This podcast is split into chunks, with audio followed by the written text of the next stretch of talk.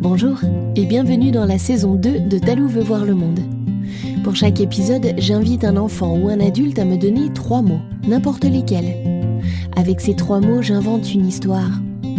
Ensuite, j'enregistre cette histoire et l'envoie à un autre enfant ou adulte qui en fait une illustration. Chaque nouvel épisode est à découvrir sur le site talou.ch et en podcast. Si tu as aussi envie d'offrir des mots ou d'offrir ton talent pour une illustration, tu peux t'inscrire sur le site, encore une fois, talou.ch. Pour ce 20e épisode, merci à Manon qui a 6 ans et qui habite à Bellevue. Salut Talou, je m'appelle Manon. Mes trois mots sont petite fille, licorne, maman. Et merci à son papa Anthony qui a 39 ans. Ensemble, ils ont créé un roman photo grâce à des mises en scène épatantes. Retrouve leur travail sur le site talou.ch. Manon, Anthony et moi vous invitons à tendre l'oreille. Voici l'histoire de Abby.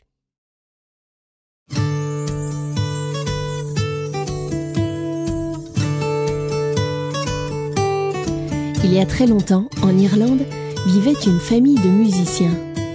Il s'agissait de trois jeunes frères, Nolan, Malone et Tyrone.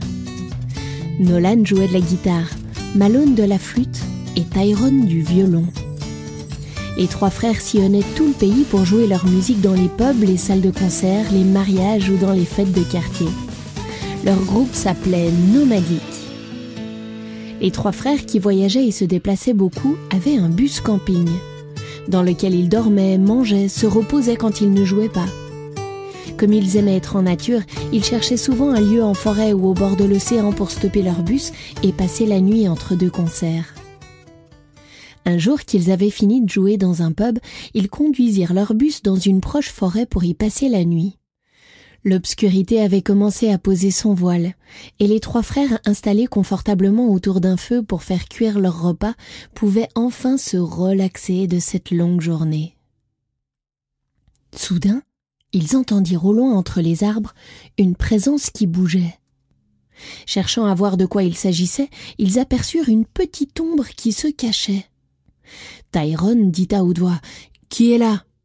Ils attendirent une réponse mais rien ne vint.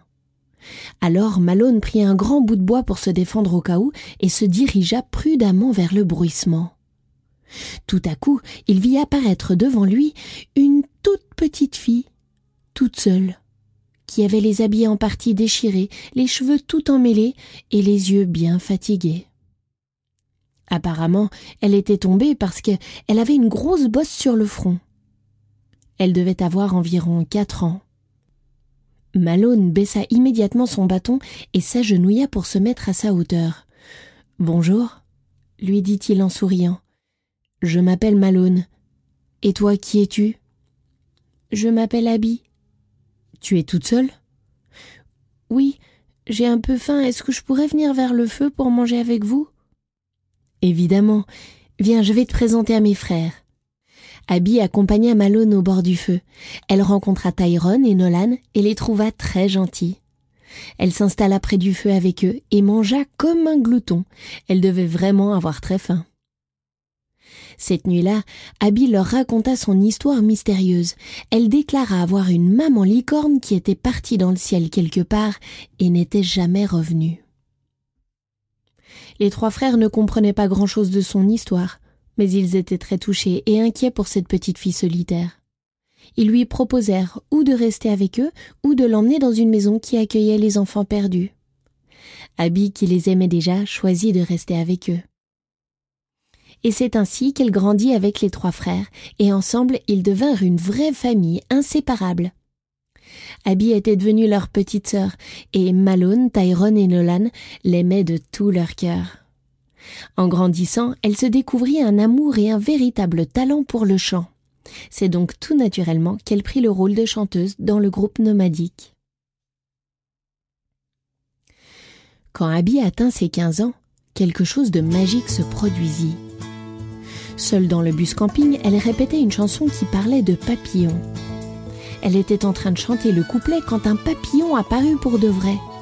Il était grand comme une main et brillait de mille couleurs. Elle fut si surprise qu'elle ne crut pas que c'était magique. Elle pensait que ce papillon était juste caché quelque part dans le bus et avait volé hors de sa cachette à ce moment-là. Mais un autre jour qu'elle se promenait sur une falaise au bord de l'océan, elle se mit à chanter une chanson qui parlait des vagues, et au-dessous d'elle, dans l'eau bleu foncé, les vagues se mirent à danser en rythme sur sa voix.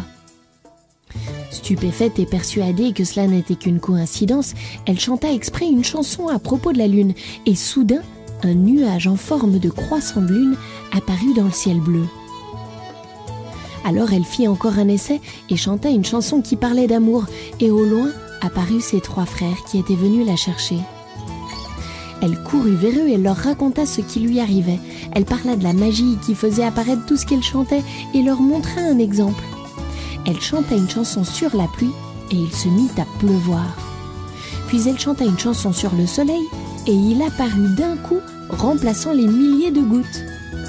Elle chanta à propos de quelqu'un de triste et les trois frères se mirent à pleurer tous en même temps. Alors Tyrone lui dit Mais c'est incroyable Et si tu chantais une chanson à propos d'une licorne? Quand t'étais petite, tu disais que ta maman était une licorne qui s'était envolée dans le ciel. Tu te souviens? Est-ce que tu penses que ma maman apparaîtrait si je chantais une chanson de licorne? répondit Abby. Peut-être. Il faut essayer Ok, tu as raison. Abby se mit à improviser. Elle chantait les images de licornes qu'elle avait en tête, et soudain, comme un film projeté de nulle part, apparut devant eux l'image d'une grande maison, avec plein de fenêtres. Derrière chaque fenêtre, il y avait une chambre d'enfants, et cette maison était pleine de chambres et pleine d'enfants, des filles, des garçons de tous les âges et de tous les horizons. Sur le mur extérieur de la maison, au-dessus de la porte, ils virent une pancarte avec une licorne dessinée. Au-dessus d'elle était un arc-en-ciel sur lequel était écrit La maison de la licorne. Abby s'arrêta de chanter. Elle commençait à comprendre. Avec ses frères, elle chercha sur Internet la maison de la licorne. Et elle vit qu'il s'agissait d'un foyer pour enfants orphelins. Elle prit énergiquement un téléphone, appela le lieu et demanda à discuter avec la responsable. La responsable, Madame Honeybee, se souvenait très bien d'elle et était émue de lui parler à nouveau. Elle lui raconta un bout de son histoire. Quand elle n'était encore qu'un bébé, Abby avait été déposée dans un panier à l'entrée de la maison. Madame Honeybee s'en souvenait très bien car cette nuit-là, il y eut une pluie d'étoiles filantes qui rendait l'atmosphère magique. La responsable se souvenait des premières années de Abby, car c'était une enfant particulière. En effet, à peine savait-elle parler que Abby s'était mise à chanter. Elle avait une si belle voix que les enfants qui étaient tristes cessaient de pleurer. Ceux qui se sentaient seuls retrouvaient de la joie et ceux qui étaient en colère étaient apaisés. Mais en plus, à chaque fois qu'elle chantait, des choses apparaissaient comme des papillons en plein hiver ou le soleil un jour de pluie. C'était étonnant. Sa voix de petite fille était magique. D'autre part, Abby, qui était très aventurière et aimait les acrobaties en tout genre, tombait tout le temps la tête en avant, ce qui avait pour effet de lui faire de grosses bosses sur le front. Pour cette raison et pour rigoler, Madame Honeybee l'avait appelée l'enfant licorne. Quand Abby eut quatre ans, elle disparut. Sûrement parce qu'elle était curieuse et qu'elle voulait partir à la découverte du monde. Malheureusement, elle disparut tant et si bien que Madame Honeybee et les enfants orphelins ne la retrouvèrent plus jamais. Abby, qui avait les larmes aux yeux, était très touchée. Elle comprenait maintenant pourquoi elle pensait que sa maman était une licorne, et elle remercia beaucoup Madame Honeybee pour son récit. Depuis, Abby, ses frères et leur groupe nomadique continuent de jouer à travers tout le pays. Mais malgré leur agenda bien rempli, ils trouvent toujours le temps de faire des concerts privés pour les orphelins de la Maison de la Licorne.